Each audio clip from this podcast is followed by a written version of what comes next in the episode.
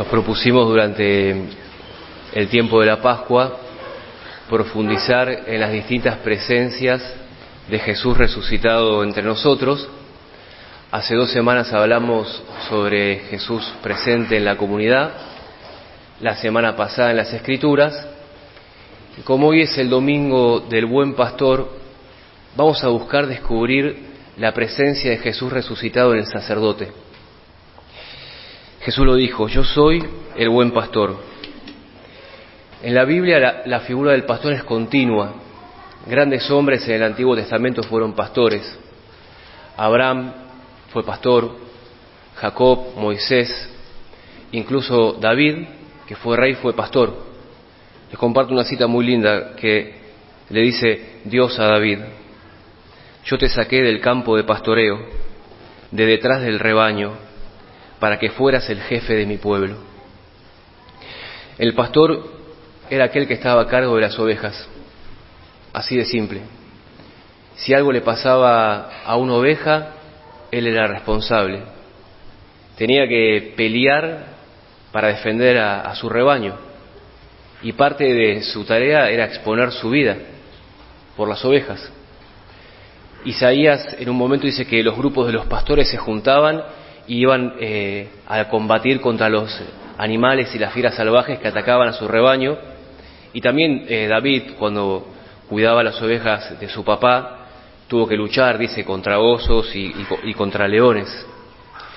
Por eso los pastores, en general, eran hombres fuertes, o al menos tenían que tener cierta fortaleza espiritual para estar dispuestos a pelear y a combatir. Y los pastores también podríamos decir que eran hombres, entre comillas, curtidos. Pensemos que pasaban eh, días a la intemperie, en verano, en invierno, a veces no comían, dormían mal, caminaban kilómetros para darles buen alimento a su rebaño, se dedicaban a eso. Para el pastor las ovejas estaban en el primer lugar.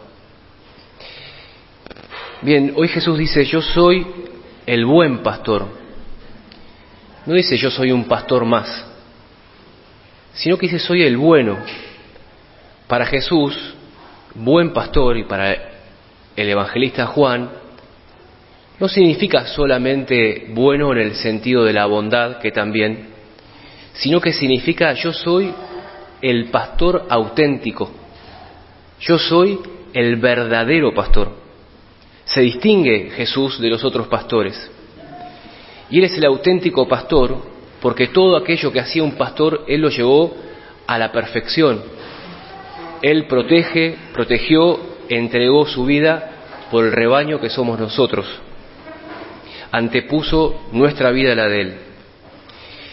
Y Jesús quiso y quiere instituir pastores para su rebaño. Y eso lo empezó con sus propios discípulos. En un momento Jesús resucitado se aparece a Pedro y le dice, Simón, hijo de Juan, ¿me amas? Pedro le responde, sí Señor, sabes que te quiero. Y Jesús le dice, apacienta mis ovejas. Jesús es muy claro, le dice, apacienta tú mis ovejas. El pastor es Pedro, apacienta tú, pero las ovejas son de Jesús mis ovejas. Y se lo dice tres veces. Y los primeros cristianos así lo hicieron.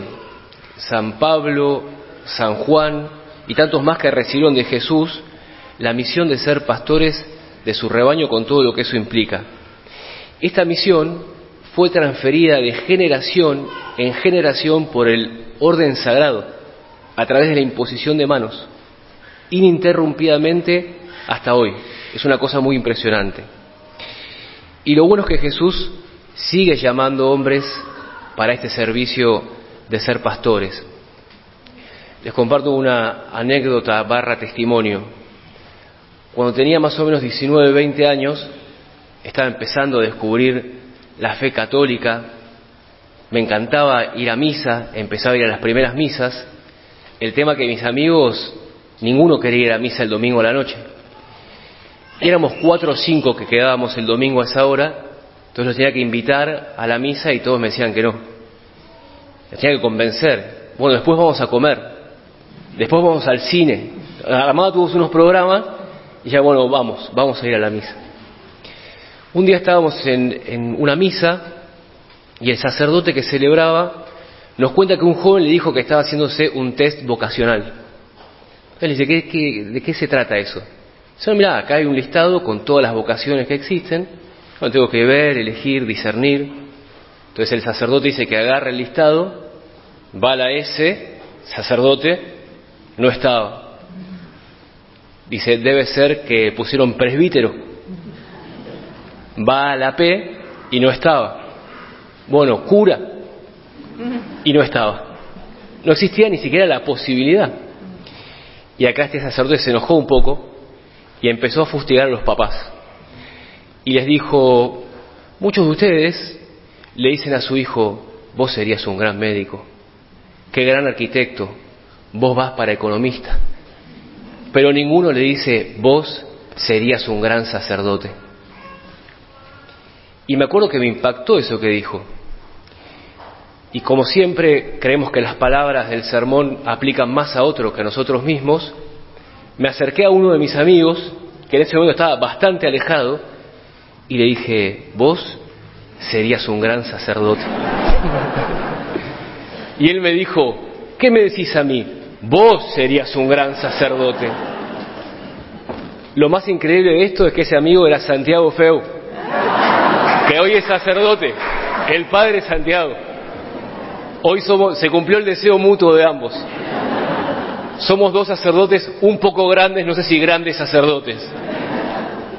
Bien, esta semana entonces, en primer lugar, es una semana para reconocer a Jesús como el buen pastor resucitado que se ocupa, se hace cargo de su rebaño que somos nosotros a través de sacerdotes. Estar atentos a eso por un lado. Pero también esta semana toda la iglesia, la iglesia universal, reza para que no falten buenos pastores. Somos más de 1.300 millones de católicos y todos rezamos especialmente en esta semana para, eh, por las vocaciones sacerdotales y también por las vocaciones consagradas. Entonces la propuesta es unirnos y rezar con toda la iglesia. ¿Cómo rezar? Bueno, pienso, ¿quién sería un buen sacerdote de las personas que conozco? Y rezar. O los más jóvenes, preguntarse, ¿me entusiasmaría exponer mi vida para defender a las ovejas de Jesús? ¿Para alimentarlas? ¿Para que vivan bien? ¿Para que crezcan? Y rezar. Se trata de establecer estas preguntas y rezar. Toda comunidad católica sana de algún modo tiene que tener esta pregunta establecida y rezar por las vocaciones. Y hacerlo con fe. No banalizar el tema. Acá no pasa nunca, pero a veces, qué cara de cura que tiene este, qué... Pero no, hay que hacerlo con mucha fe y tomárselo en serio y tener cuidado, porque Jesús dice que al ver a la multitud tuvo compasión y se conmovió desde sus entrañas, porque eran como ovejas que no tienen pastor. Y también dijo, herirán a los pastores y se dispersarán las ovejas. Entonces, que esta semana quede resonando en nuestro interior estas palabras que dijo este Padre, vos serías un gran sacerdote, tanto para rezar como también, porque no?, para identificarnos con ese llamado. Vos serías un gran sacerdote. Dice la palabra de Dios a través del apóstol San Pablo, que fue un sacerdote católico, porque no hemos omitido nada para anunciarles plenamente los designios de Dios, es decir, le decimos todo en cuanto a los planes de Dios.